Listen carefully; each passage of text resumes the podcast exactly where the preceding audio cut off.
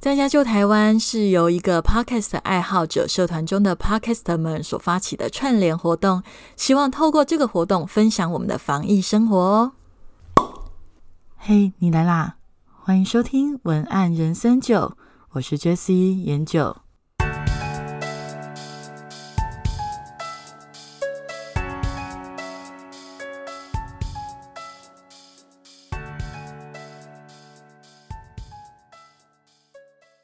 今天这一集，我就想要特别针对我们的防疫新生活运动，就是大家现在都宅在家的这件事情，来讨论关于使用赖的时候容易产生的一些状况，以及我们可以怎么处理。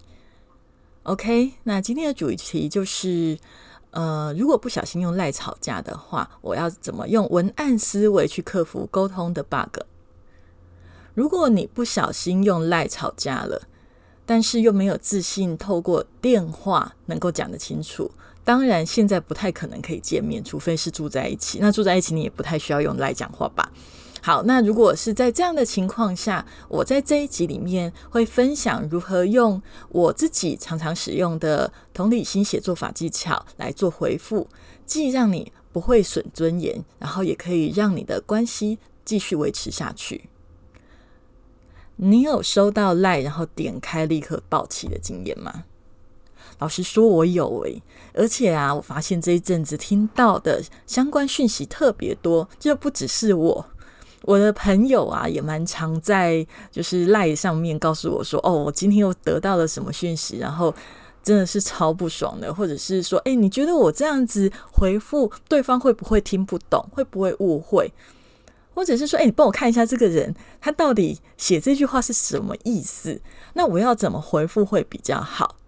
那我发现这段时间，我在我的呃我的朋友的族群，然后我的姐妹在跟我讨论的时候，非常的常讨论到关于到底要怎么回复，要到底要怎么解读这个人的讯息的这件事情，在这一段时间里面，呃，关于办公的部分，真的比例上升的非常多。那例如说嘛，他们就会跟我讲说：“哎，什么嘛？他这个传来的意思是指我在家上班很闲吗？哎，我光搞视讯会议就头很大了。哎，然后他还说我很闲，这是什么意思？然后有的人我还记得跟我说，就是哎，老老板这是什么意思？突然传一封 mail 就说要改掉企划，那他知道这一改会牵扯到多少人事吗？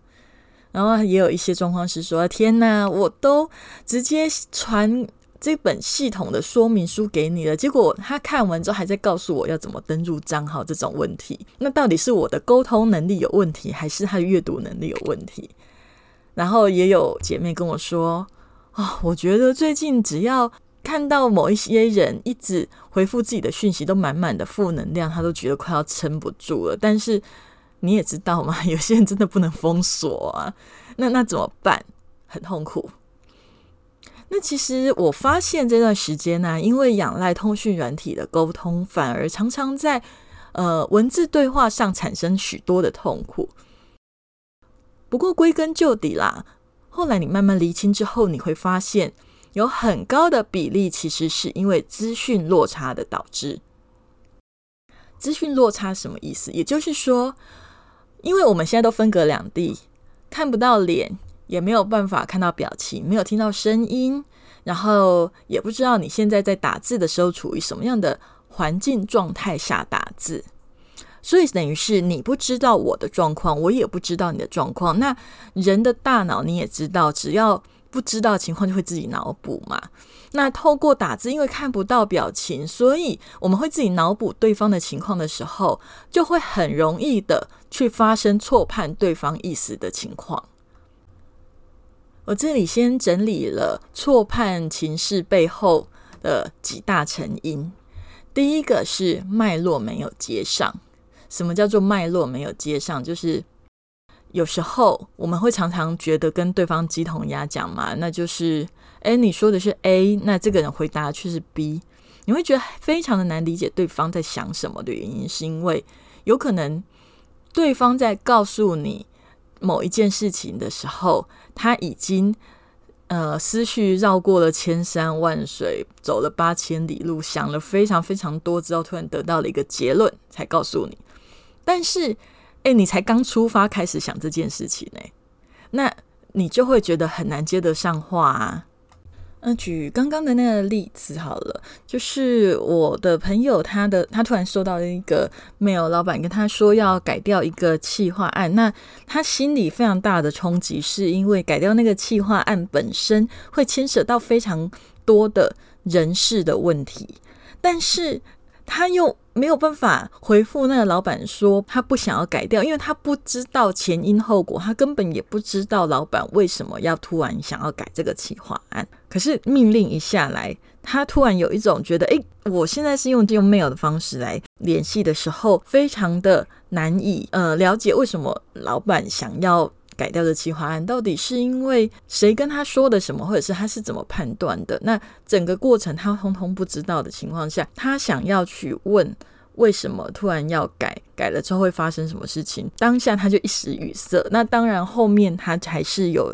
耐着性子，好好的去跟老板沟通，然后尽可能的问清楚原因，然后把自己的想法就是条列式的列举出来，告诉老板他自己的评估以及为什么不赞成的原因。那后来有得到很好的解决。那可是当时那个情况真的就是前后脉络，因为都没有接上。可能老板他觉得他想了很久很久以后，觉得很顺的跟他讲说，所以这个计划要就只是下了一个命令，这个计划要改掉。可是这个。人根本没有想过气话要改掉这件事情，所以你突然跟他讲的时候，才刚接收到这个讯息，完全无法理解，也当然完全无法接受，就立刻在我的呃 message 上面炸锅，愤怒的大骂。那当然骂完之后，人会冷静下来，就会知道，嗯，有可能是他的状老板的状况跟我的状况理清的情况还是可以解决。那可是这个问题真的会很容易发生在于彼此生活的环境完全不同的时候，就会没有工作的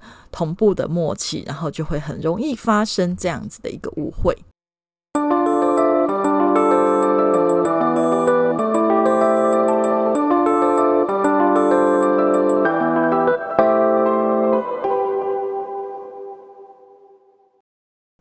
二个原因就比较容易理解，就是认知不同嘛。因为你在呃家里，他也在他的家里。那刚刚讲过，彼此身处异地，不同的环境会有不同的感觉、不同的想法。那又没有看到表情，常常就会先入为主的觉得自己的认知无误。但是你会发现，每个人都是对的，都会觉得对方是错的，那就非常的容易产生冲突。第三，抗拒的心态。如果啊，是因为疫情转呃远距离办公为例的话，很多快退休的人其实会有一种比较矛盾的想法，一方面会有一点焦虑，因为担心跟不上时代的变化，那就会有一点心里开始那种抗拒感产生。但是我觉得，因为他们也有一部分觉得，其实快要退休了。真的，我觉得如果异地而处，我也可以理解那种感觉，就是 不太想要，就是在学习这个新的工具上面，其实是比较没有动力的。那在这样的情况下，又面对时代的巨变，真的很容易。呃，我我觉得啦，有时候会动力比较学习新事物的动力会变差。那另外一种，嗯，一种情况就是。他会变得浑身是刺，就是说，如果你逼他学习新工具或用新的方法，他会突然间整个人浑身是刺，然后觉得你讲话好像都在针对他，会变得很难靠近，很难合作。那这也是一其中一种原因。第四个是因为资讯量大的关系。那资讯量大是什么意思？就是说，因为同时间这个同时间触发太多事件，我刚刚有讲过嘛。我的朋友有一些人，因为他们之前都是在外面工作，突然改成在家工作的时候，他们还要面临到另外一个问题，就是他必须要去整理家里的环境，隔出彼此上班的位置。那例如说，平时客厅大家就是一起工作，然后房间休息，然后小孩下课就是大家都生活在一起。可是现在，你可能一天二十四小时都要在这个房间里的时候，到底要怎么样互相？的合作，然后要怎么隔开空间，我们才能够真正的舒适的工作？这其实是一个很大的挑战，也是一个适应期。那例如说，我的朋友他们有些人的状况是，他们就想了很多办法，哎，可能客厅特别隔开给老公工作，他就是在他们的书房间、卧房的那个房间工作。小孩呢？她就会小孩的房间，或者是她老公工作的那个客厅位比较大，就就也会隔了一个小位置。那反正大家就是很困难的想办法隔开，可是其实又 mix 在一起，然后也是一个很困扰的状态，但尽可能的做到最好这样子。那你想哦，当一个人第一个要处于这么大的变动，他可能居住的环境需要有很大的改变，然后生活形态。你在家工作跟在外面工作的感觉是非常不一样的，那你又要适应这种感觉，那每一个人适应不习惯的变化速度是不一样的哦。有一些人很快两三天就适应的，有些人可能要一两个礼拜都有可能。那在这个情况下，然后又遇到了发生一堆事情，学校又停课，其实头脑会塞满很多要消化掉的资讯跟情绪。当一个人头脑塞满了需要消化的资讯、工作、情绪的时候，要知道他在沟通上面真的很难换位思考，他一定会很主观，你会觉得他很没有同理心，都没有想到你。那这个也是一个我们为什么在这个初期，呃，居家办公的初期，大家停课的初期，为什么在沟通上很容易发生这些争执，或者是很多误会的其中原因。那第五个原因就是跟资讯量大其实是差不多的概念，不过叫做情绪过载啦。大家知道电量会过载会跳电嘛？其实情绪也会过载，过载会跳跳电呐。那跳电会发生什么事情？跳电就是会发生暴怒的事情呐。呃，我觉得我这样比喻你应该会很容易理解，就是有一些人他的工作其实需要一直用讯息，因为像客服，他可能必须要用讯息去服务客户。那因为他持续的一直在消化他人的情绪，你服务客户一定会遇到 OK 吧？那一些很不舒服的情绪，你又不能够当场翻桌或摔电话。如果你没有好好的把你的情绪做一个泄洪的动作，让它呃降下来的话，很容易会造成情绪满载的情况。那如果你真的都没有经过适当的疏解，就会很容易失控。所以啊。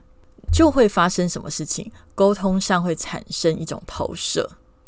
沟通上产生投射，我用一个很简单的比喻，你应该会懂。就是某一个人，他可能在服务 OK 的时候，让他非常的委屈，结果他没有当场爆发，却转移这个委屈，在与女朋友传讯息的时候暴怒。可能女朋友讲了某一句话，跟那个 OK 有一点点类似的连结的台词。可能对方的意思强度是不一样的，可是类似的台词，人家就暴怒，然后就会觉得你真的是一个呃很糟糕的人，你都会在找我麻烦。可是其实那是一个投射，这个投射就是造成误会很大的原因。所以当我们真的不得已在远距离的这个隔离的时代里发生了争执，到底该怎么做才好呢？呃，我的建议是，如果你真的没有办法见面聊聊，或者是你不擅长见面聊聊，而且你也没有把握你们见面的时候聊聊会更好，那就来写信吧。与其你现在急着要怎么回复他讯息，你不如好好的静下心来写一封讯息，这会是最好的办法。上一集我有讲过，我是先写信才写文案的。那我写信。其实我啊，写信化解争执与冲突的经验真的不胜枚举。写长讯息其实是我的专长，而且我也认为写长讯息其实就是现代人的写信。文案呢，其实文案与写信的原理是殊途同归。所以今天我会用我的文案思维法则，也就是同理心写作法来做示范。当面对一个让你暴怒的讯息，如果你不想要闹翻，如果你希望可以维持关系，如果你想要让这一次的对话变成是有意义的，而不是一个破碎的结果，你可以去活用其中的接纳与敞开的技巧。所谓的接纳的技巧，是指一种在无压力的情况下拉近距离的写作方法；而敞开就是一种让人产生信赖感的文案技巧。这两个方法，其实在很多销售型的文案我也很常使用。不过今天是要教大家怎么回讯息，所以就不会特别去讲这个部分。那本文的重点就是去延伸出如何用接纳还有敞开这两种方法来处理日常争执的技巧。其中呢，我把它拆解成心法九个步骤，还有实际的实做六个阶段。从心法开始好了。心法九个步骤主要拆解成九个步骤的原因，是因为希望你可以按照这个九个步骤去让自己整理你的思维，去想清楚这件事情的脉络，你自己要什么，对方在讲什么。以及你最后要的结果是什么？而这九个步骤，我现在就开始告诉你要怎么做。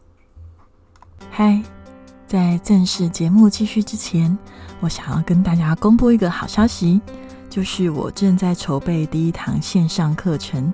这堂课程叫做《同理心写作》。你是不是苦恼找不到自己的写作风格呢？或是有很多想分享，却不知道如何与读者产生共鸣？或是在撰写文案时觉得很难分析受众，还是在人际沟通上觉得常被误解或产生争执？同理心写作是从思考事情的角度出发，不仅提供架构，更传授如何拆解接收到的资讯，并从内在去做整合，把资讯整合成拥有个人风格的写作方法。我会依照不同的写作领域。做差异化的分析与教学，同理心写作是我多年以来淬炼出的一种销售文案、品牌文案到人际关系沟通的写作基础。现在想要请你帮我一个忙，点击这个节目的介绍页的问卷连接，或者搜寻文案向你粉丝专业，花一分钟的时间做简短的消费者问卷，帮助我，让我可以把课程准备得更好。当然，为了感谢你。填写问卷的人，我都会在课程筹备完成后赠送专属资源。这个资源会很有诚意，绝对不会只有优惠券而已哦。你可以期待一下哦。好，那我们就回到节目现场吧。第一个步骤是缓处理，不要立刻回应。你要先同理你自己，觉得任何不舒服的感觉都没有错。你不要去急着责怪自己或他人。第二个步骤是，你如果方便的话，如果真的不方便就算了。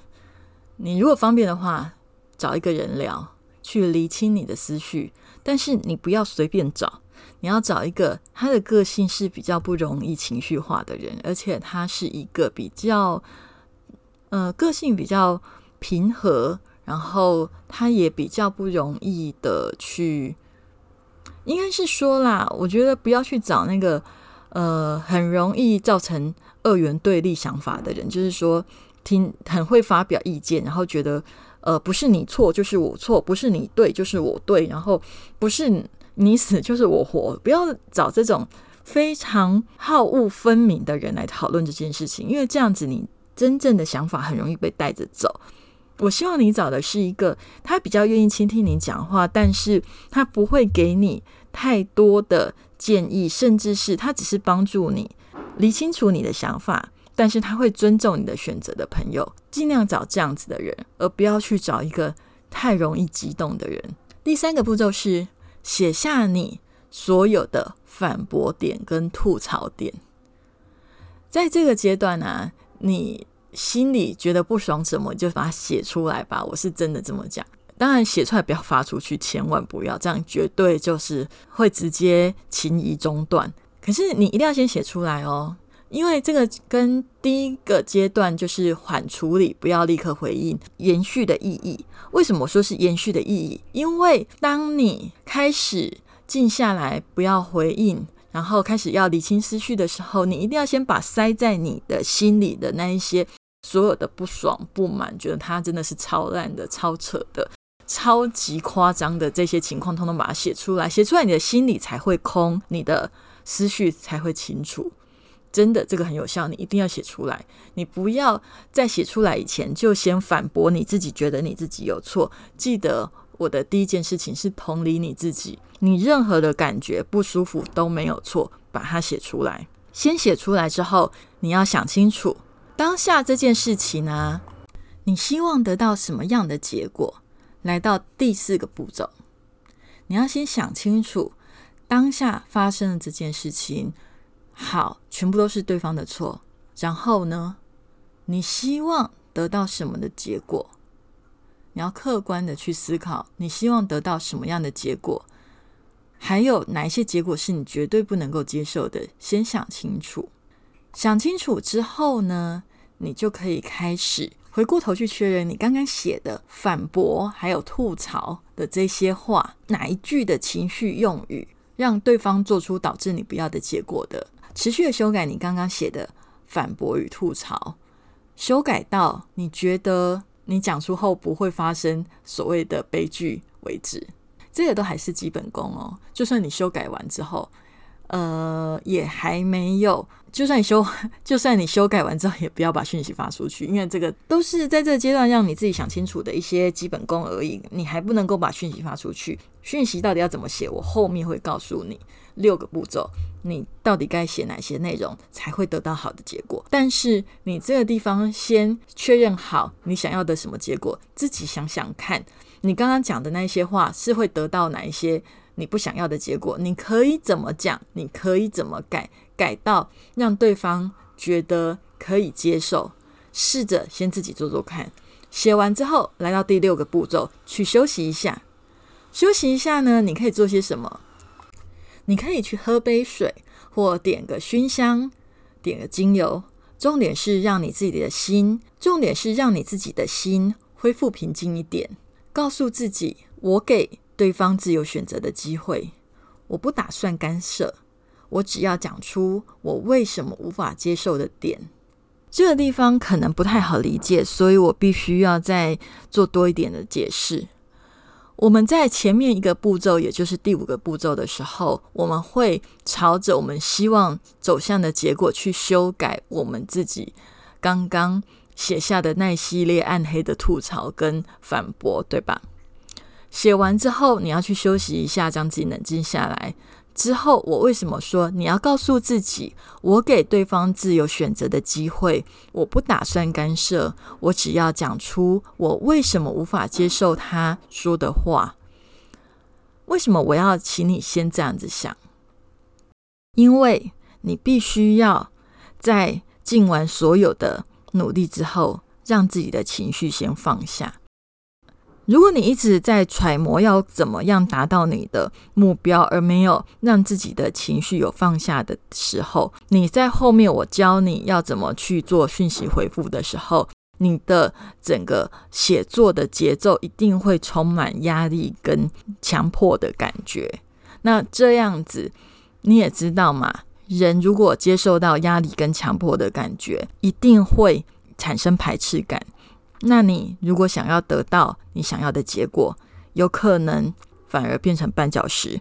所以，为什么我会说你要在这个地方让自己的心里是放下的？就是说我尽我所有的努力，可是我尊重他的选择。你要让自己的心里出现这个空间，这个空间出现之后，你在实际在实做回复这封讯息的时候，你才会文字上面产生的那个节奏。跟那个频率是让人觉得舒服的，没关系。这个地方如果大家真的觉得还需要再更多的练习，可以讯息或留言告诉我。好，终于来到了第七个步骤。第七个步骤就是当你确定你已经沉淀好了以后，开始思考对方在什么样的情况下会讲出那一句让你觉得暴气的话，去思考一下对方可能是处于什么样的状态。你觉得，如果是你身处于这样的状态，你是不是也会讲出类似的话呢？去想想看，如果你设身处地在对方的情况下，你也稍微的可以体会到为什么他会讲出这句话时，你觉得你讲出什么样的话，对方可以接受？这个地方想想看，想完之后，来到第八个阶段。开始去修改你刚刚的反驳的所有的内容，就是刚刚一开始你只是修改吐槽的部分，把那些过激的情绪修掉，修到你觉得应该剩下的讲出来，不会跟对方吵架嘛。第八个步骤就是开始去更加的删修你的那一整个反驳的内容，那留下对方听得进去的内容就好。呃，因为这要看个性。我这里先分成两个两种人好了，其实人有很多种啦，不能分成两种人而已。可是我这里先简单分成两种人，一种情况是某一些人他在回复讯息的时候习惯非常的简简短，这里呢有可能他们就会写的很少。那如果你是属于写的很少的这一类人，第八个阶段你就不用删修了啦，你还是先想清楚可以增加什么就好。那如果你是属于第二种人，就是你在阐述细节是属于巨细靡遗式的，就是说你可能会延伸很多的想法，甚至会翻旧账的这种类型的人，就要注意修改你的内容，只留下对方能够听进去的内容。也就是说，如果对方会听不进去的话，或者是会让他产生误会，或者是让他延伸想太多的，都不要讲。你只要能够帮助这次沟通圆满的被解决的重点讲出来就好。记得一个铁则，铁则就是对方听得进去多少，远比你讲的多完整、多仔细还要来的重要。这个一定要记得哦。好，那来到第九个步骤。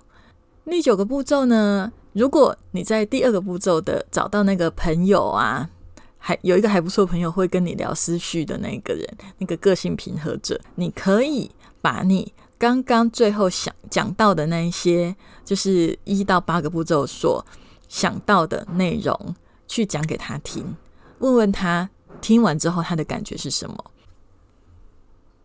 以上心法九个步骤，大家就依照自己现实的状况可以去斟酌使用。接下来我想要告诉大家的是，当你的心法九个步骤大概准备好，你心理状态已经算是一个比较持平平稳的状态，你可以回复信件的时候。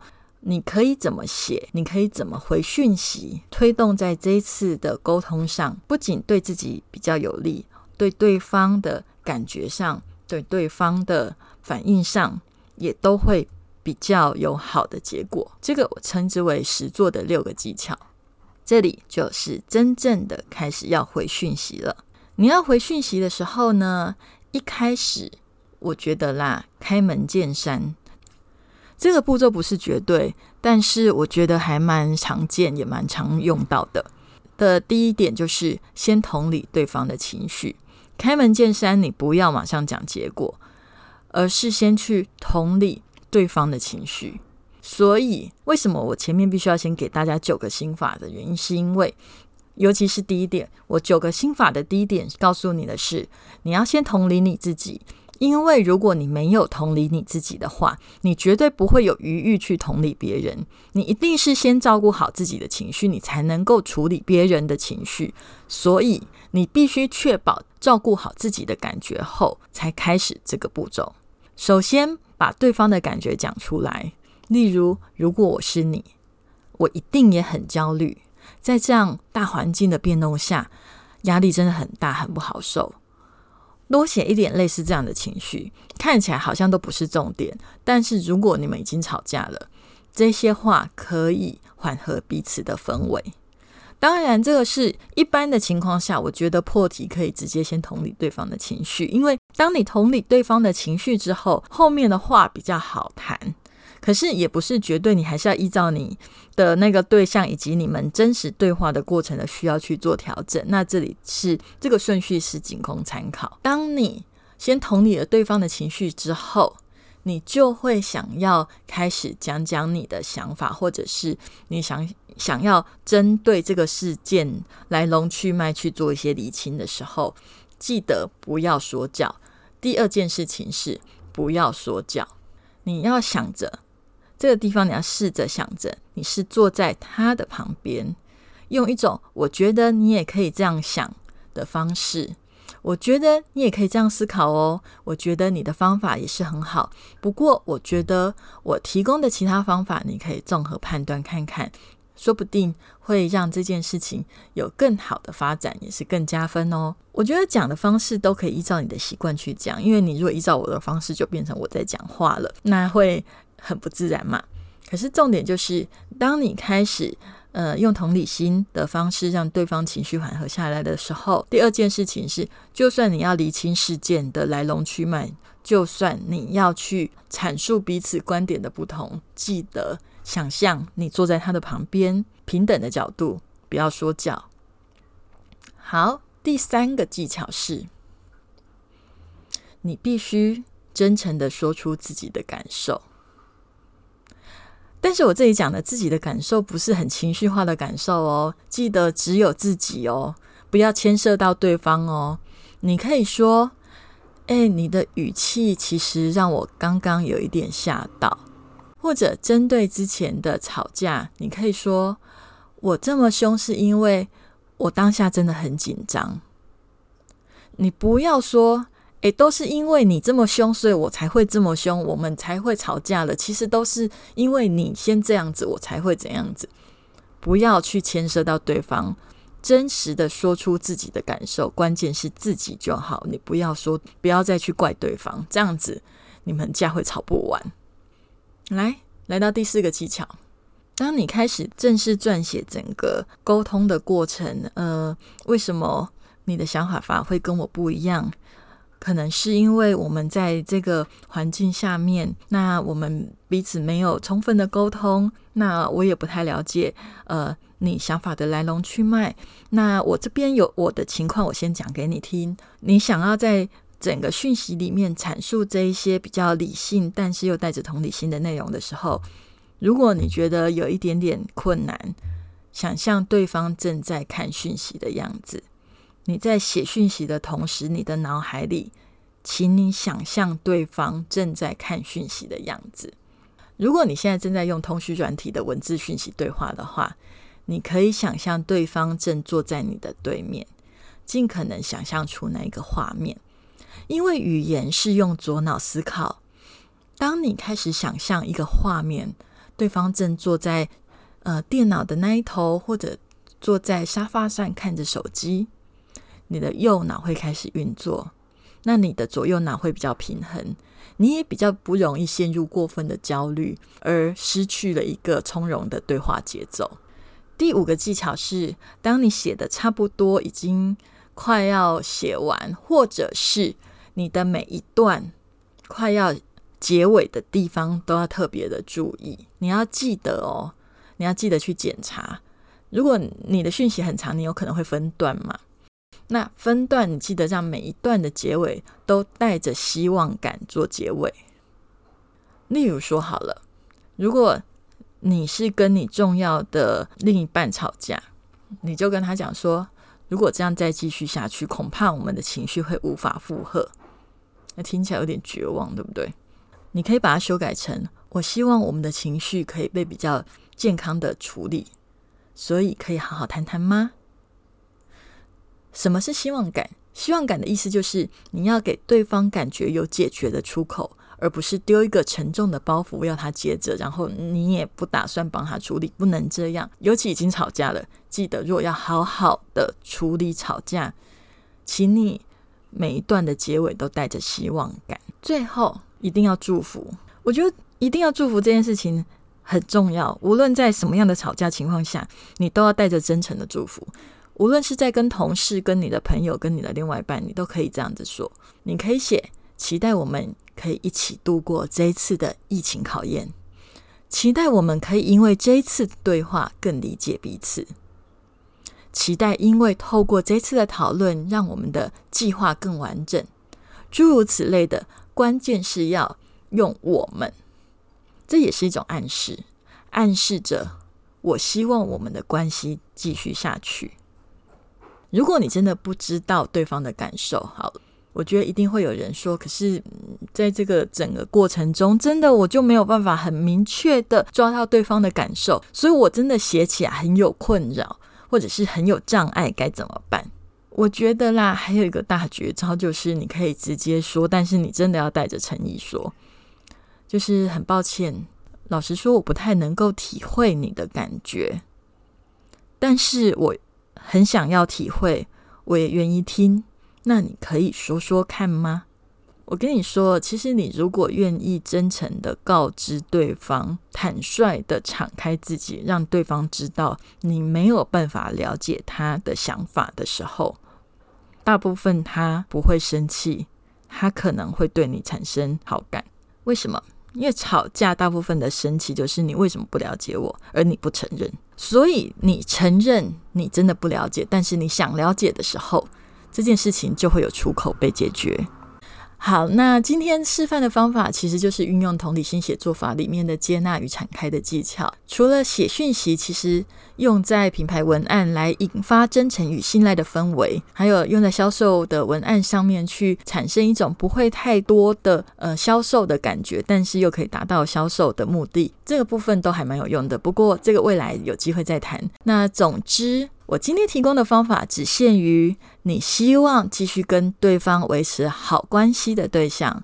也许你会很想当下直接跟对方吵，但是我告诉你，这种赖吵架大部分用的都会是情绪性的字眼，没有意义。而且有些话你要记得覆水难收，伤害到的心修补起来，比你现在好好讲还要不容易。